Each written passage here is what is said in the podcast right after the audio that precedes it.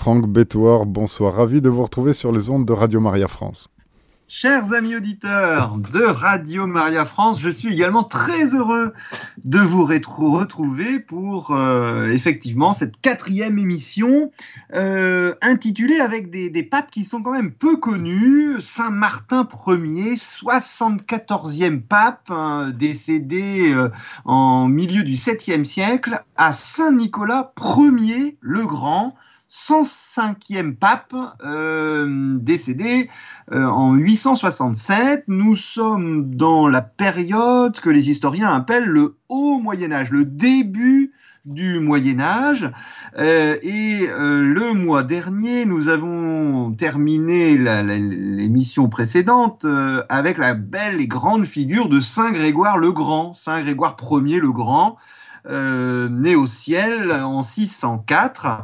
Euh, cette période, alors avant de commencer cette émission, je voudrais toujours, euh, à chaque fois c'est une habitude, rendre hommage au grand historien français Yves-Marie Hilaire qui a publié euh, une histoire de la papauté aux éditions Talendier qui est formidable, je vous la recommande.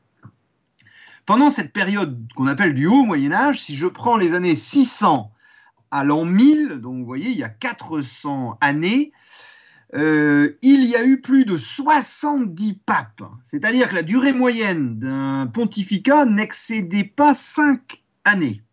Et pourtant, malgré ce rythme rapide de la succession des papes, et rassurez-vous, on ne va pas tous les faire, c'est au cours de cette période qu'ont été décidées et appliquées deux transformations majeures, largement amorcées par Saint Grégoire le Grand, et ça va être mes deux grandes idées pour cette émission. Première idée, euh, l'ensemble des papes ont essayé de se dégager de la tutelle politique des empereurs byzantins. Euh, c'est l'Empire romain d'Orient. Selon la très belle formule de l'Évangile, rendre à César ce qui est à César et Dieu ce qui est à Dieu.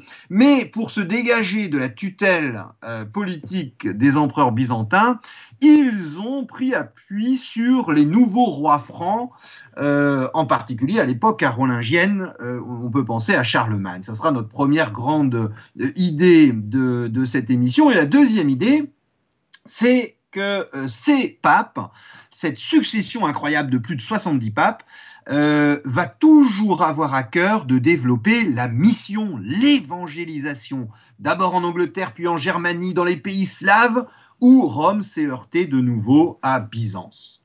Alors, cette histoire de la papauté n'emprunte pas toujours des chemins rectilignes, loin s'en faut, et c'est donc à travers des crises, des vicissitudes, des pontificats les plus brillants, j'ai deux saints papes là euh, qui encadrent euh, cette émission, comme les plus indignes, que se sont opérés ces changements d'une papauté entre les empires. Alors, euh, dressons un petit tableau de la ville de Rome sous les successeurs du pape Saint Grégoire Ier le Grand, qui, d'ailleurs, cette ville de Rome se relève très lentement des problèmes que lui ont causés au VIe siècle les guerres avec les, euh, euh, les tribus, les peuples, royaumes d'Italie qu'on appelait les Goths, accompagné de l'épidémie de la peste justinienne. Jusqu'au milieu du 8e siècle, la population de la ville de Rome ne comprend que quelques dizaines de milliers d'habitants qui habitent dans des quartiers clairsemés. Euh, on est très loin du million d'habitants euh, atteints à l'apogée de l'Empire romain. Mais la christianisation de cet espace, de la ville de Rome, se poursuit par la construction d'églises chrétiennes dans le cœur de la Rome impériale, et puis par l'agrandissement d'églises existantes. Je prendrai un seul exemple, euh, Sainte Agnès, au nord-est de la ville de Rome, sur la Via Nomentana, qui reçoit du pape une magnifique mosaïque byzantine dans l'abside absidiale que l'on peut voir encore de nos jours Agnès y est représentée, Sainte Agnès y est représentée sur un fond d'or en impératrice byzantine recevant une petite maquette de la nouvelle église des mains du pape. Autre phénomène pour planter le décor dans cette Rome du haut Moyen Âge, dans euh, euh, les, années 600 euh, et puis juste après, Rome se grécisa, c'est-à-dire qu'elle va devenir de plus en plus grecque, car beaucoup de clercs et de moines orientaux y trouvent refuge, où ils séjournent dans de nouveaux monastères notamment sur les collines de l'Aventin ou du Caelius, avec notamment Saint-André, qui était le, monastère de Saint Grégoire Ier le Grand. Sont créés aussi, sur le modèle de ce qui existe en Orient, des institutions charitables liées au monastère qu'on appelle les diaconies. Les travaux sont surtout importants dans l'église Saint-Pierre qui reçoit des pèlerins de toute origine venus adresser leurs prières au fondateur de l'église et ramener de précieuses reliques. Le temps du Moyen Âge, ce sont les reliques qui se multiplient qu'on appelle les brandéas, ayant été au contact de la tombe de Saint-Pierre. On aménage ainsi au 7e siècle une crypte destinée à favoriser la circulation des pèlerins. Rome, dès le haut du Moyen Âge, est une grande ville de pèlerinage. C'est un centre actif de la vie religieuse et de la liturgie. Euh, autre euh, élément, ce sont les écoles de formation des chantres ou choristes du pape, hein, les Scholae Cantorum, qui se développent et comptent parmi elles de futurs papes. Enfin, la bibliothèque des papes contient déjà de très nombreux manuscrits de valeur. On vient de très loin pour les consulter ou même en emporter certains exemplaires. Chers amis auditeurs de Radio Maria France, les papes postérieurs à Saint Grégoire Ier le Grand sont loin d'avoir évidemment tous la personnalité de, Saint Grégoire Ier le Grand, le 64e pape, qui lui n'avait pas cessé de se montrer fidèle à l'Empire byzantin, même si les défaillances impériales l'ont amené à se comporter comme le véritable responsable de l'administration de la ville et du duché de Rome. Il prend, le pape prend un véritable, pouvoir politique, on l'avait vu euh, le mois dernier ancien émissaire personnel permanent à Constantinople, euh, on appelle ça l'apocrisière, ou bien alors clerc d'origine grecque, d'origine syrienne, d'origine sicilienne, les papes, après Saint Grégoire le Grand, restent comme lui des évêques et des administrateurs fidèles à l'empereur byzantin d'Orient. Alors, je ne vais pas citer tous ces empereurs, mais la politique de l'empereur Maurice n'a pas été favorable à l'Occident. Et euh, il y a un usurpateur qui s'appelle Phocas, en ce début du 7e siècle, qui est donc eh bien, salué par le pape à Rome, d'autant que le nouvel empereur byzantin semble faire preuve d'une orthodoxie euh, religieuse euh, très, très forte. Et effectivement, le nouveau prince, qui a besoin de l'aide du pape contre les Lombards en Italie, reconnaît que, je le cite, le siège apostolique du bienheureux apôtre Saint-Pierre est la tête de toutes les églises. Alors, la consécration du 67e pape, Saint Boniface IV, de 608 à 615, a lieu en même temps que la construction sur le forum à Rome d'une colonne portant la statue de l'empereur byzantin Phocas.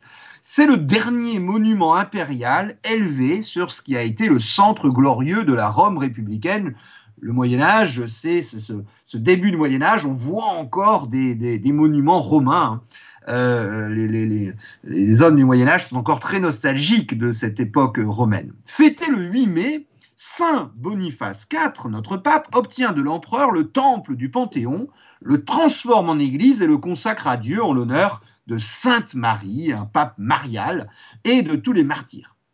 Il transforme également sa propre maison familiale de Rome en un monastère et réunit un concile, une réunion d'évêques, où est reconnue l'autorisation de conférer le sacerdoce aux moines. Mais le contexte politique va rattraper euh, ce, ce, pape. Les Perses, tout à fait en Orient, profitent des divisions religieuses, notamment l'hérésie monophysite. Euh, c'est la croyance en la nature unique divine du Christ, qui euh, a d'ailleurs été condamné par le concile de Chalcédoine en 451, mais il reste des chrétiens byzantins qui ne croient pas en, euh, Jésus-Christ vrai homme, ils ne croient en Jésus-Christ que vrai Dieu. Et il y a ces divisions religieuses, et donc les Perses envahissent la Syrie, la Palestine et l'Égypte. Et dans cette tourmente, les papes restent fidèles à l'Empire byzantin, position qui les amène à des compromis parfois dangereux pour la foi. C'est lorsque le pouvoir politique l'emporte sur, euh, euh, sur la foi. En effet, l'Empire romain d'Orient ne doit son salut qu'à la révolte du représentant de l'empereur euh, à Carthage, qu'on appelle l'Ésarque, qui s'appelle Héraclius.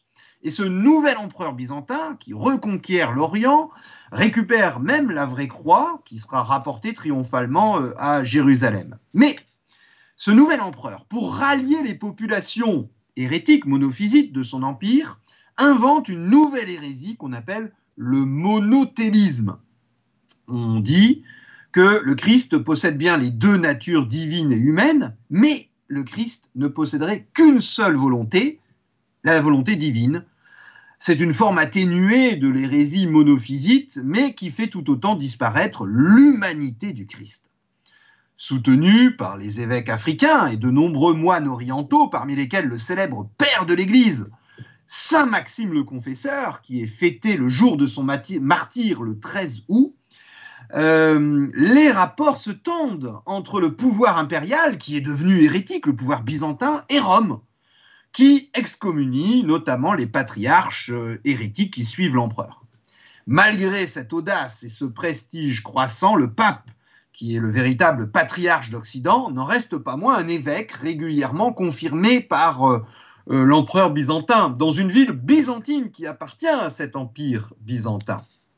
Alors le conflit va prendre une autre tournure avec notre euh, pape qui ouvre cette émission, le 74e pape, Saint Martin Ier, à ne pas confondre avec Saint Martin de Tours, euh, qui lui euh, est le grand évangélisateur de la Gaule au, IVe siècle, qui a fondé les premiers monastères en Gaule.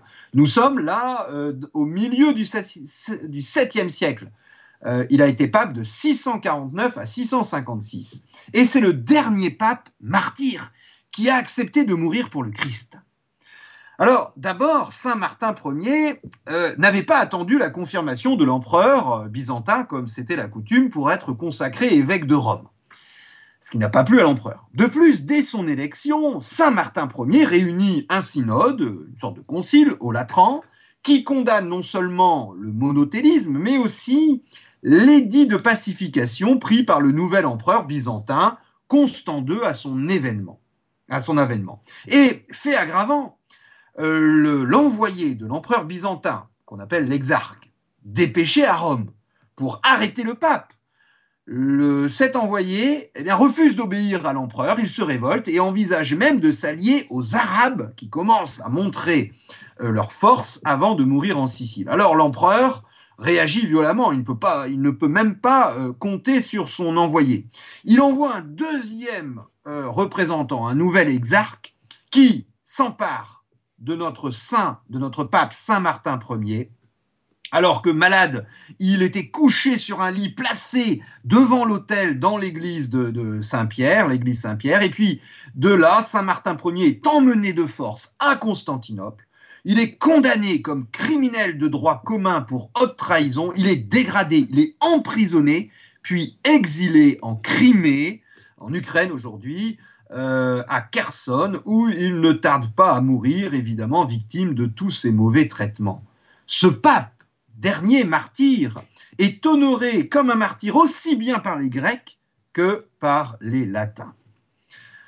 Cependant, la situation dramatique de l'Empire byzantin, assiégé par les Arabes, cette fois-ci après les Perses, impose une accalmie. Et un concile à Constantinople, en 681, condamne clairement euh, cette hérésie du monothélisme, confirmant ainsi Rome comme défenseur de la vraie foi catholique. Vraiment la papauté dans, ce haut Moyen Âge, heureusement qu'elle était là pour, euh, pour défendre euh, cette foi catholique. Alors, une longue série de sept papes, grecs ou orientaux, vont succéder sans interruption, ce qui euh, d'ailleurs suppose de meilleurs rapports avec l'Orient. Parmi eux, on, on trouve cinq syro-palestiniens, trois siciliens, un thrace, un syrien de Sicile et trois grecs. Alors, les papes profitent aussi des difficultés, il faut le dire, de l'Empire byzantin pour s'affranchir de sa tutelle. Ils obtiennent d'abord que la confirmation que l'élection pontificale soit le fait non de l'empereur, mais de son représentant en Italie, euh, l'exarque de Ravenne. Ainsi, lors d'un nouveau différend entre l'empereur byzantin et le pape, l'envoyé impérial n'a pas pu capturer le pape car il a été protégé par les milices de Ravenne et de Rome qui défendent le pape. Démonstration de l'autonomisme croissant de cette Italie byzantine. Face à une nouvelle pression arabe devant Constantinople et en Espagne, un nouvel empereur militaire qui s'appelle Léon III l'Isorien commence par augmenter les assiettes fiscales des terres que l'Église de Rome possède en Sicile. Mais le plus grave survient en 730. Interprétant l'éruption volcanique de Terra comme une manifestation de la colère divine contre l'idolâtrie des images, cet empereur byzantin prend position contre la vénération des images qui est très populaire, surtout en, Orient. Et une nouvelle fois, l'empereur byzantin intervient dans le domaine de la doctrine, de la, théologie. Alors, le 90e pape, qui s'appelle Saint Grégoire III, pape de 731 à 741, va devoir faire face à cette grande crise qu'on appelle la crise iconoclaste. C'est un Syrien d'origine. Euh, le grand le, livre qui nous euh, permet de connaître euh, ces papes du haut Moyen Âge, qui s'appelle le Liber Pontificalis, qui est un ensemble de notices biographiques pontificales, nous explique qu'il avait une douceur incomparable, il avait une profonde sagesse et la science des Écritures. Il possédait les deux langues grecques et latines à un égal degré et il récitait tous les psaumes de mémoire et son élocution dans les homélies qu'il adresse au peuple était d'une élégance exquise. Alors ce saint pape, Saint Grégoire III, réunit un concile italien et évidemment condamne l'iconoclasme puisque euh, avec l'incarnation, nous pouvons vénérer les euh, images. Les réactions de l'empereur byzantin sont brutales. Après avoir demandé en vain à son représentant, son exarque de Ravenne, d'arrêter le pape, il confisque toutes les propriétés du pape en Sicile et en Calabre et rattache au patriarcat de Constantinople les églises de Sicile, de Calabre et d'Illyricum. Rome n'en devient pas moins un recours pour de nombreux moines orientaux attachés, avec raison, au culte des, la vénération des images, et de ce fait persécuté par le pouvoir. La fermeté de notre pape Saint Grégoire III à l'égard de l'Empire byzantin le laisse cependant sans protection face au danger lombard, le roi euh, lombard qui s'est emparé de Ravenne au nord de l'Italie.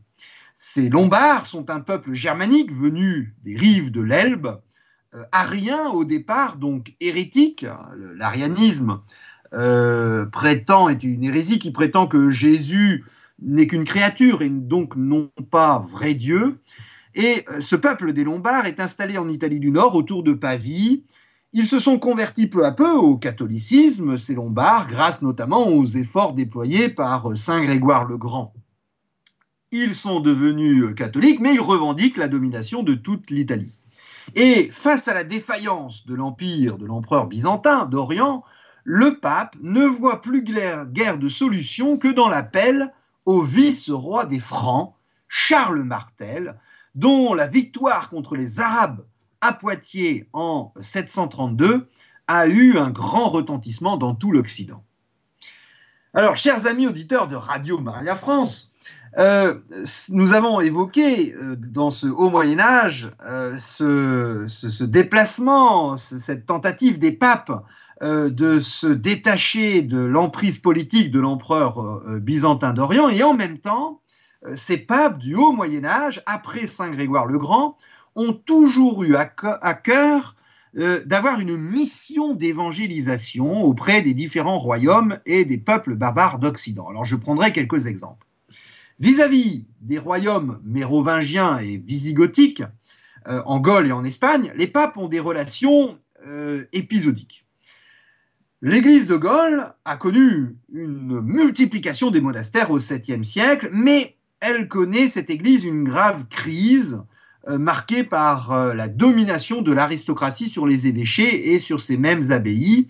Alors le pape, euh, un pape de cette époque, envoie cependant une lettre à l'évêque de Maastricht, Saint Amand, fêté le 6 février, qui avait déjà fait un pèlerinage à Rome et était devenu évêque missionnaire en Flandre et en Brabant pour persuader le roi mérovingien d'accompagner une délégation italienne, à Constantinople.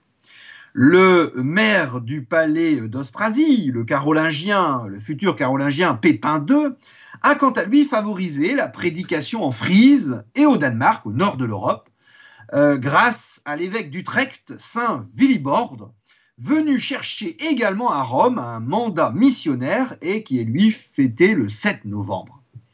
C'est logiquement vers son fils, Charles Martel, que se tournent les regards, de la papauté qui sont euh, euh, assaillis par les Lombards. Voilà pour l'église de Gaulle, des Gaules, où le pape est, est là très actif pour envoyer des évêques missionnaires. Dans le cas de l'église d'Espagne, qu'on appelle l'église visigothique, euh, en fait, depuis euh, la conversion du roi Visigoth, le royaume est une monarchie élective qui s'appuie étroitement sur l'Église catholique. Il y a d'abord de nombreux conciles à Tolède, 18 euh, notamment, réunis pendant cette période, mais qui sont relativement indépendants à Rome.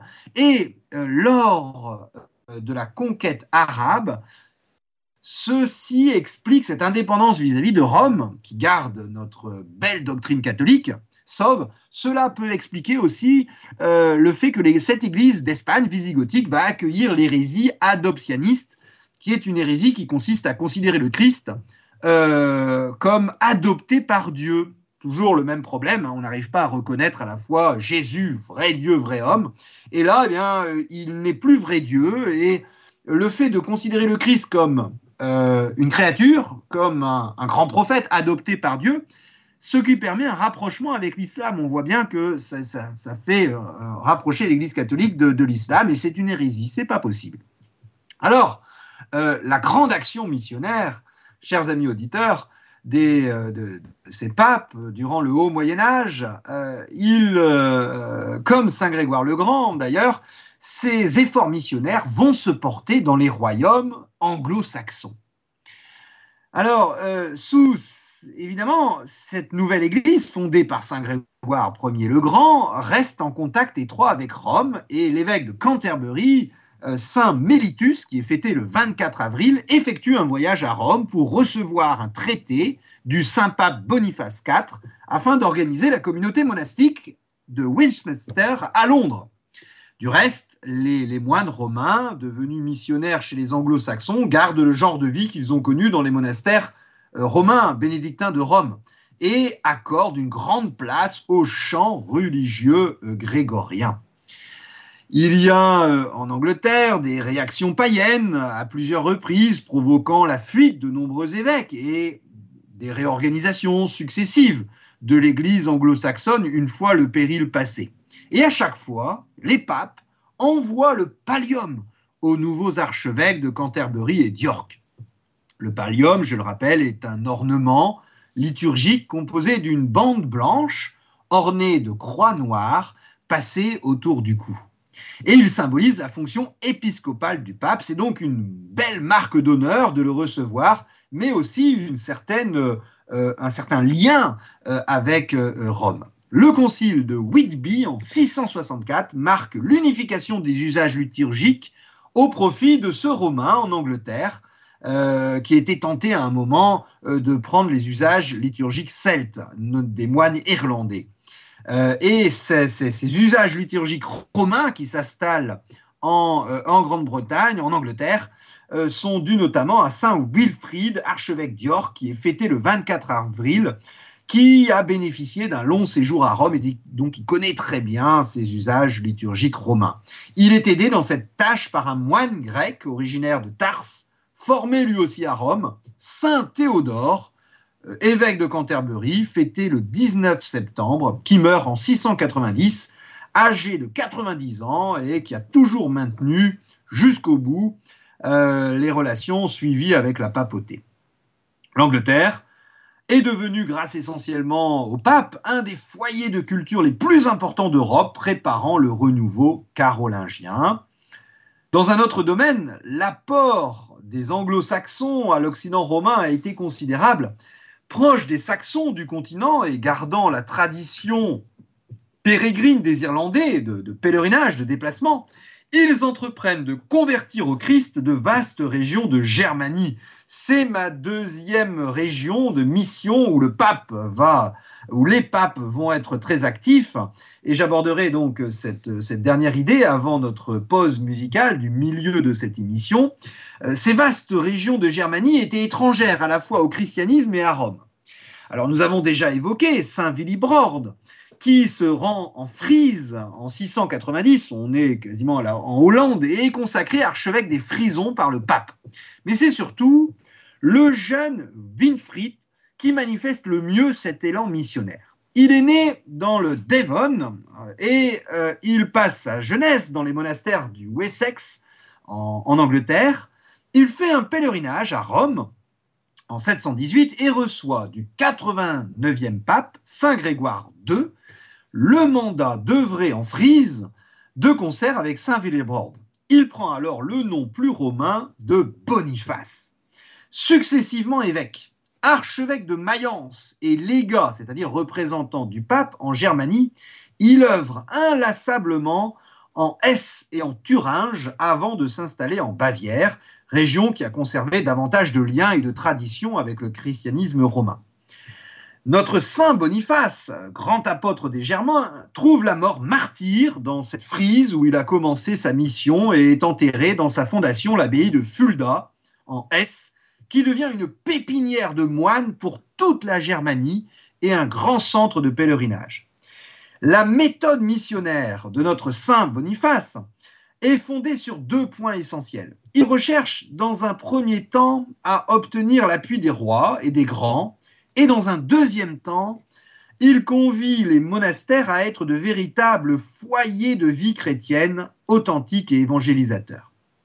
Avec Saint Boniface de Mayence, fêté le 5 juin, c'est presque toute la Germanie qui regarde maintenant vers Rome. Chers amis auditeurs de Radio Maria France, après tant de siècles, quel message pouvons-nous retenir de la prodigieuse œuvre de ce grand missionnaire martyr s'est demandé notre pape émérite Benoît XVI lors d'une catéchèse du 11 mars 2009, et je ne résiste pas au plaisir de vous en lire quelques extraits. D'abord, la centralité de la parole, vécue et interprétée dans la foi de l'Église, que Saint Boniface prêcha jusqu'au sacrifice suprême du martyr. Ensuite, que retenir pour nous aujourd'hui? Notre pape émérite Benoît XVI continue. Ensuite, sa fidélité au siège apostolique, le principe central de son action missionnaire. Cet esprit de cohésion autour du successeur de Saint Pierre s'est transmis aux églises, objet de sa prédication unissant à Rome l'Angleterre, l'Allemagne et la France. Ce facteur a grandement contribué à la constitution des racines chrétiennes de l'Europe au cours des siècles suivants. Le courageux témoignage de Saint Boniface de Mayence, l'apôtre des Germains, ajoute notre pape émérite Benoît XVI, nous invite à accueillir dans nos vies la parole de Dieu comme première référence, nous invite à aimer sincèrement notre Église catholique et à se sentir co-responsable de son avenir dans l'unité autour du successeur de Saint Pierre. Il nous rappelle enfin, et je terminerai là-dessus, aussi qu'en favorisant la diffusion de la culture, le catholicisme aide au progrès de l'humanité. Nous devons, termine euh, le pape émérite Benoît XVI, être à la hauteur de ce prestigieux héritage pour le faire fructifier en faveur des nouvelles générations. En comparant l'appel de la foi et le service de l'évangile de Saint Boniface, apôtre des Germains en ce haut Moyen Âge, à notre foi souvent chancelante et bureaucratique, il faut nous demander comment nous renouveler pour transmettre ce don précieux à notre temps. Chers amis auditeurs de Radio Maria France, il est temps pour nous, après cette première partie d'émission consacrée à la papauté de l'époque mérovingienne, d'évoquer euh, notre papauté à l'époque carolingienne. Relativement courte, un siècle et demi, euh, nous sommes au milieu du 8e siècle jusqu'à la fin du 9e siècle, c'est l'une des plus brillantes périodes de son histoire. Pendant la première partie de l'émission, j'ai essayé de vous expliquer comment les papes essayent de se détacher de l'emprise politique de l'empereur byzantin. Mais euh, comme ils n'ont pas d'armée, ils sont bien obligés de se tourner vers l'Occident et les rois francs. et ils vont euh, acquérir les moyens de leur indépendance avec la création des États pontificaux. Ça date de cette période, dont de nos jours il ne reste plus que le minuscule État du Vatican. Mais cette puissance foncière et politique, qui va être importante, a attisé également les convoitises de l'aristocratie romaine, source de problèmes pour une papauté en plein essor. Dès 739, on a vu le 90e pape, Saint Grégoire III, s'adresser à Charles Martel, le maire du palais d'Austrasie, le chef politique, auréolé de ses victoires contre les Arabes euh, à Poitiers en 732, afin d'obtenir son aide contre les Lombards, mais Charles Martel ne donne pas suite. Le nouveau pape, 91e, Saint Zacharie, pape de 741 à 752, qui est d'ailleurs le dernier pape grec, que l'on peut fêter le 15 mars, subit les ambitions du roi lombard, qui s'estime le seul souverain orthodoxe en Italie face à l'empereur byzantin iconoclaste. On, a vu ça avant la pause musicale, c'est-à-dire que l'empereur byzantin euh, de l'époque refuse la vénération des images. le roi lombard prend Ravenne en obtenant la reddition du représentant euh, du pouvoir byzantin qu'on appelle l'exarque. Rome est plus que jamais menacée. Au même moment, le pape Saint Zacharie reçoit une ambassade du chef politique franc Pépin le Bref, venu chercher à Rome la légitimité de son pouvoir. À la question de savoir qui est le véritable roi des Francs, le pape Zacharie répond qu'il vaut mieux appeler roi celui qui a la puissance que celui qui a en fait n'a pas le pouvoir. Là déchéance du dernier roi mérovingien est ainsi prononcée, et Pépin est élu roi par les grands, les, euh, grands seigneurs de l'époque, euh, l'époque carolingienne, en 751, avant de recevoir l'onction sacrée des évêques. Disposant d'un pouvoir renforcé, d'une église engagée sur la voie de la réforme, appuyée par Rome, Pépin devient l'obligé d'une papauté à la recherche d'un nouveau protecteur. Le nouveau pape Étienne II, un Italien, traverse les Alpes en plein hiver 753-754 au cours d'un voyage spectaculaire et inédit. C'est la première fois qu'un pape euh, euh, vient euh, en, Gaule et rencontre Pépin dans son palais de Pontion. Nous sommes en Marne, dans la Marne, en Champagne. Le pape procède à nouveau au sacre de Pépin, mais aussi de ses fils Charles, le futur Charlemagne, et Carloman, associant donc toute la lignée carolingienne dans une même sacralisation. Le pape revient en Italie, escorté de Pépin, qui prend Pavie et obtient du roi lombard la restitution des territoires. Ça va être la création du nouvel État, le patrimoine de Saint-Pierre, qui ajoute au duché du Latium, qui était déjà largement contrôlé par les papes, l'ancien exarcat, le territoire byzantin, la région de Pérouse, soit toute une bande de territoires prenant en écharpe l'Italie centrale. Et c'est à cette époque qu'apparaît un texte euh, fictif de la donation de Constantin, qui légitime la domination des papes sur tout l'Occident en la faisant remonter à l'empereur romain du IVe siècle, Constantin le Grand. L'humaniste Lorenzo Valla s'est attaché dès la Renaissance à montrer l'invraisemblance de ce texte. Nous sommes à l'époque carolingienne et puis on explique que la donation qu'il y avait une donation dès le IVe siècle. Mais ce, ce texte est cependant plus une légende de fondation qu'un réel faux juridique. Mais en tout cas, avec ce patrimoine de Saint-Pierre, dans cette époque carolingienne, une organisation bureaucratique se développe à Rome avec le pape, à la fois civile et religieuse, calqué en grande partie sur les méthodes de l'administration byzantine. Une chancellerie dirigée comme à Byzance par un primicier des notaires, des services de l'administration financière, toute une série de bureaux appelés scrinia gèrent à la fois les affaires de l'Église romaine et les revenus de son patrimoine désormais considérablement étendu.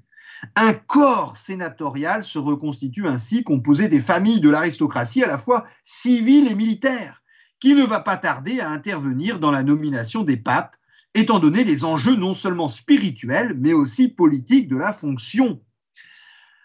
C'est tout le problème lorsque le pape possède un pouvoir politique sur un territoire. Euh, on a euh, là, à cette époque, oublié la, magnifique phrase de Jésus dans l'Évangile, rendre à César ce qui est à César et à Dieu ce qui est à Dieu.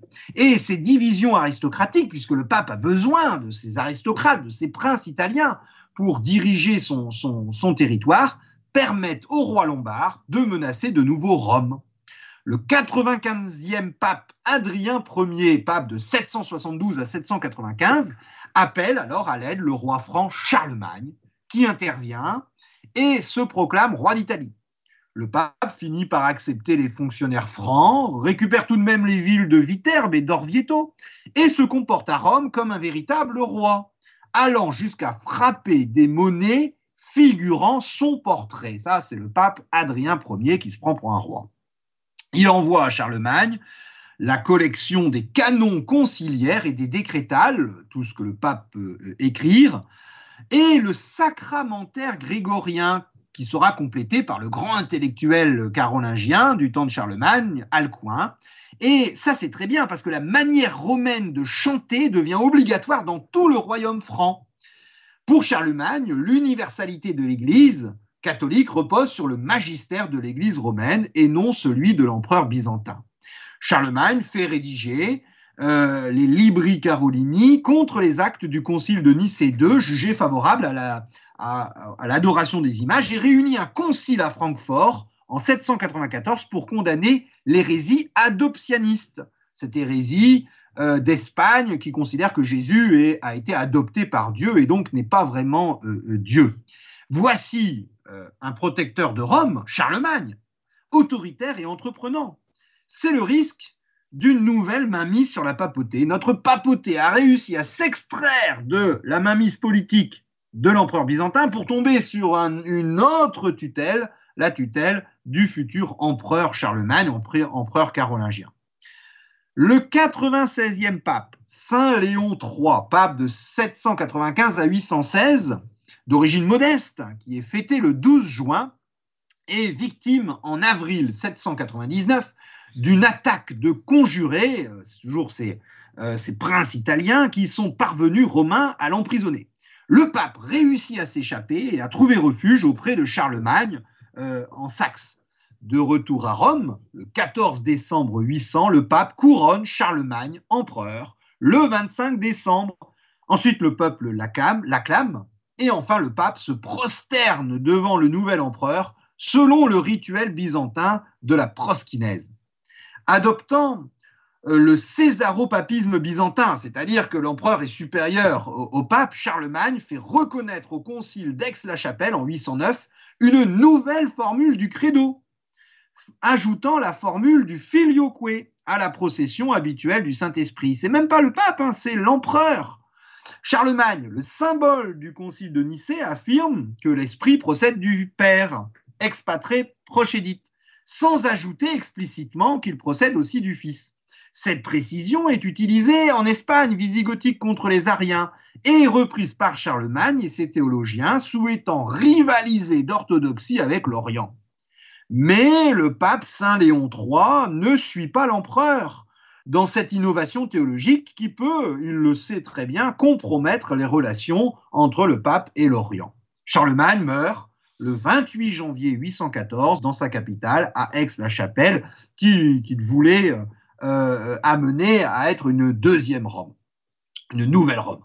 Le pape Étienne IV renouvelle le geste de euh, son homonyme, le pape Étienne II, en venant couronner le nouvel empereur, le fils de Charlemagne, Louis dit le Pieux, et sa femme, mais cette fois-ci à Reims, identifiant baptême de Clovis et le sacre, Reims devenant grâce au pape ainsi la ville des sacres royaux et de, de tous les futurs rois de France. Mais la venue à Rome de, du fils aîné de l'empereur carolingien Louis, Lothaire, qui sera couronné empereur en 823, se traduit par une limitation des pouvoirs du pape dans le domaine judiciaire et soumet l'élection du pape à l'approbation de l'envoyé impérial qu'on appelle le missus. Nous sommes à l'époque du 98e pape, Saint Pascal Ier, pape de 817 à 824, qui est un ancien abbé du monastère de Saint-Étienne, près de la basilique vaticane Il se distingue, ce nouveau pape qui est saint, par sa piété et sa charité à l'égard des pèlerins et favorise le culte des martyrs en retirant leurs corps des catacombes pour les placer dans les églises construites et ornées en leur honneur. Ce saint pape Pascal Ier est fêté le 11 février. Mais en ce milieu du IXe siècle, les divisions de l'Empire carolingien, rappelez-vous le partage de Verdun en 843 qui découpe l'immense empire carolingien de Charlemagne entre euh, Lothaire, Charles et, Louis, euh, ses petits-fils, l'affaiblissement de l'empire byzantin après la querelle iconoclaste, ajouté à la division politique de l'Italie, laisse le champ libre aux Sarrasins. En toute impunité, ces armées arabo-berbères de l'émirat de Kérouan en Sicile, euh, en Tunisie pardon, aujourd'hui, depuis la Sicile, conquise sur les Byzantins, ces Sarrasins débarquent à Ostie, puis pillent les deux basiliques Saint-Pierre et Saint-Paul, qui étaient à l'époque en dehors de la muraille antique, le 23 août 846. Cet événement dramatique est interprété par les populations de l'époque comme une sanction divine à l'égard des aliénations de biens d'église opérées par l'évêque d'Albano, euh, aujourd'hui dans la banlieue de Rome, le propre frère du pape de l'époque qui s'était approprié les biens d'église. Le 103e pape, Saint Léon IV, nous sommes au milieu du 9e siècle, qui est fêté le 17 juillet, qui est un Romain d'origine et éduqué au monastère Saint-Martin près de la basilique Saint-Pierre, réagit en élevant une muraille autour de euh, Saint-Pierre qui, muraille qui est appelée euh, aujourd'hui la cité léonine et qui est accoudée à l'actuel château Saint-Ange. Enfin, je terminerai cette émission par euh, un pape, un autre pape sanctifié, porté par les autels, le 108e pape, Saint Nicolas Ier, dit le grand, pape de 858 à 867, dont le pontificat, qui est complètement inconnu, euh, est pourtant un des plus glorieux du Moyen Âge. C'est un simple clerc à son avènement, d'origine modeste, ayant gravi tous les échelons dans l'entourage des papes successifs. Il est le premier pontife romain à être couronné, couronné de façon euh, solennelle. Tout de suite, il doit faire face à une inondation du Tibre et créer un hospice près de Sainte-Marie-Majeure pour recueillir les sinistrés. Il s'occupera tout pendant tout son pontificat des pauvres. Il s'occupe aussi de défendre Rome en installant une garnison à Ostie. Mais son action dépasse de loin les limites de la ville éternelle pour s'étendre à l'ensemble de la chrétienté. Les divisions entre les rois carolingiens lui permettent d'intervenir et d'affirmer sa haute autorité morale et surtout de faire euh, rayonner l'Évangile. C'est surtout, chers amis auditeurs de Radio Maria, l'affaire du divorce du roi de Lorraine, Lothaire II, qui a permis à euh, Saint Nicolas Ier d'agir. N'ayant pas eu de descendance avec son épouse, Teuteberge, euh, ce roi euh, carolingien euh, de Lorraine, Lothaire II, la répudie pour épouser, sa maîtresse Walrad. Rien de nouveau sous le soleil, vous me direz, avec ces rois qui veulent absolument avoir une descendance. Mais dénoncé par le grand archevêque de Reims de l'époque, Intmar, le roi de Francie occidentale, la future France, Charles le Chauve, fait appel au pape notre pape Saint Nicolas Ier, qui reste ferme et courageux, refusant d'aller à l'encontre de l'indissolubilité du mariage malgré d'énormes pressions politiques. Ce succès euh, d'avoir tenu bon euh, en, expliquant comme Saint Jean-Baptiste que euh, voilà, on ne peut pas se marier, même le, les princes politiques ne peuvent pas se marier comme ça en, profanant le sacrement du mariage. Ce succès encourage notre pape Saint Nicolas Ier qui intervient dès lors dans la défense d'évêques lésés par leur métropolitain, leur archevêque. Le concile romain de 863 affirme que quiconque braverait les dogmes ou les décrets promulgués par le siège apostolique serait placé en marge de l'Église, serait anathème. Le pape ne fait qu'utiliser pleinement le pouvoir de lier et de délier donné par le Christ à Saint Pierre et revendiquée évidemment par les papes depuis longtemps. Saint Nicolas Ier le Grand est aussi un pape missionnaire. Il envoie un moine de Corbie, un petit monastère en Picardie, Saint Ansker, évangéliser la Scandinavie, le Danemark et la Suède. Saint Ansker de Corbie termine son pèlerinage terrestre comme évêque d'Hambourg et de Brême. Il est fêté le 3 février comme l'apôtre du Nord. Saint Nicolas Ier, notre pape, participe aussi pleinement à l'évangélisation des Slaves, ce qui lui vaudra une excommunication du patriarche de Constantinople après la conversion euh, du roi des Bulgares Boris qui voulait se rapprocher de Rome. Saint Nicolas Ier malgré les bases fragiles de son pontificat, car la sécurité de Rome reste toujours menacée, est l'un des plus grands papes de notre Moyen Âge et peut-être de l'ensemble de l'histoire de la papauté. Et on a évoqué à son sujet le qualificatif de monarchie pastorale. À bien des égards, il préfigure le 155e pape, Saint Grégoire VII, de la fin du XIe siècle, qui a donné son nom à la réforme grégorienne. Il faudrait évoquer, en cette fin de IXe siècle, les succès de l'évangélisation en Moravie, actuelle Tchéquie, des moines grecs, Constantin, qu'on appelle aussi Cyril et Méthode, qui reçoivent l'accord du 107e pape, Jean VIII, afin de prêcher en langue slavonne. Chers amis auditeurs de Radio Maria, France, je voudrais conclure cette quatrième émission de notre série sur l'histoire de notre euh, papauté euh, par cette euh, belle réflexion du théologien suisse jésuite Hans Urs von Balthasar sur le tragique dans l'Église. Je le cite et je terminerai là-dessus. L'Église est tragique en son essence même, en tant qu'elle se croit rachetée une fois pour toutes.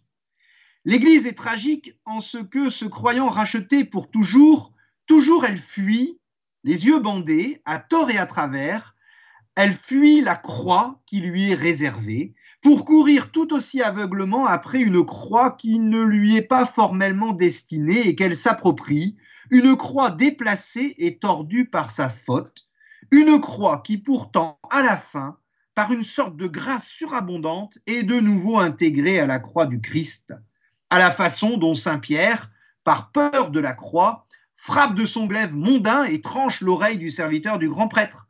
Puis, par peur de la croix, Saint Pierre entre furtivement dans la cour et renie par trois fois le Christ.